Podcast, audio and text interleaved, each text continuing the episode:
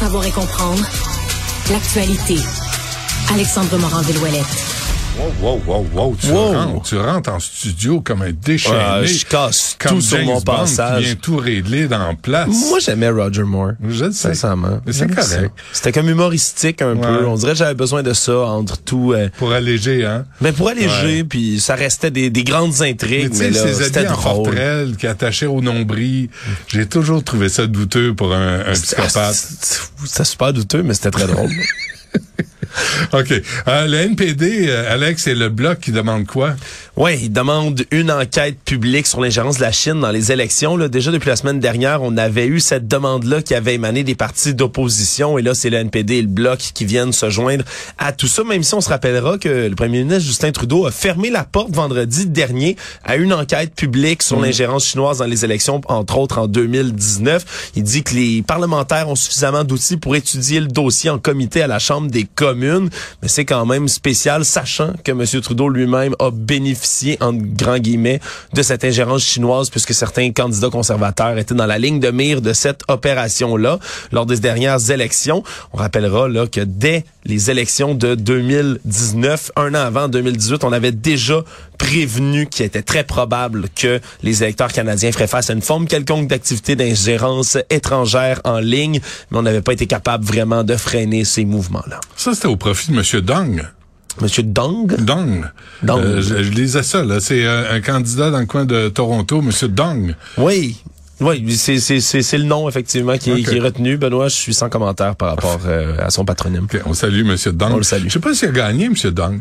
Faudrait, faudrait que je retourne voir exactement. Je connais pas. Je t'avoue que j'ai une meilleure connaissance des résultats électoraux au Québec que dans Mais l'Ontario. M. Dong, tu le connais pas Ah, personnellement. Je connais pas personnellement Mr. Dong. T'as pas euh, euh, fréquenté. Mr. Bond, Mr. Dong. Dong. Non, Dong, c'est une autre affaire. Voilà. TikTok qui va être banni partout sur la planète, euh, jusqu'à dans l'univers. Ouais, mais là, on, on Non. va commencer par le gouvernement canadien qui Ah. va bannir TikTok de tous ces appareils gouvernementaux. Là. Puis quand je dis appareils, c'est littéralement les appareils électroniques qui pourront plus avoir cette application-là dessus à partir du 28 février. Donc dès demain, ça va prendre effet. On va devoir enlever et bloquer même tous ces programmes là, qui pourraient être apparentés à TikTok sur les appareils de tout- toutes les personnes qui vont travailler dans la fonction publique parce qu'on a peur qu'en récoltant des données, TikTok laisse les usagers ouverts à des cyberattaques. Déjà que la semaine dernière, on a dit du côté du commissaire à la vie privée du Canada ainsi que trois autres des provinces, dont celui du Québec, qu'on allait enquêter sur TikTok et sur la manière dont on va récolte vraiment les données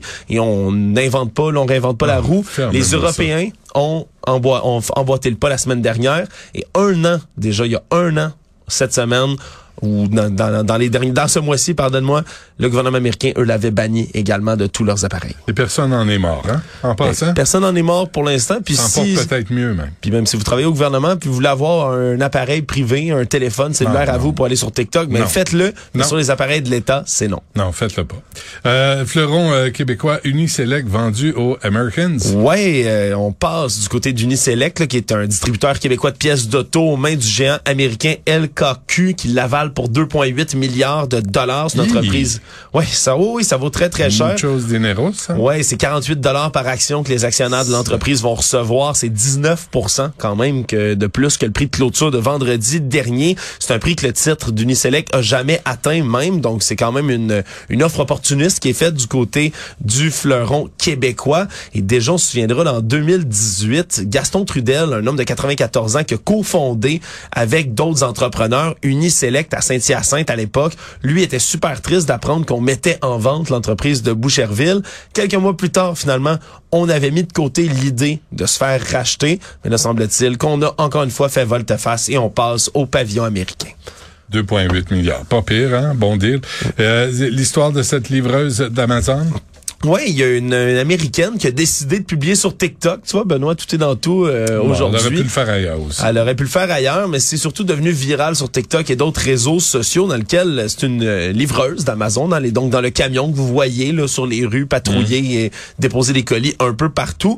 Mais elle témoigne en fait qu'il y a beaucoup, beaucoup, beaucoup de petites caméras puis d'outils technologiques qui la surveillent pendant qu'elle travaille.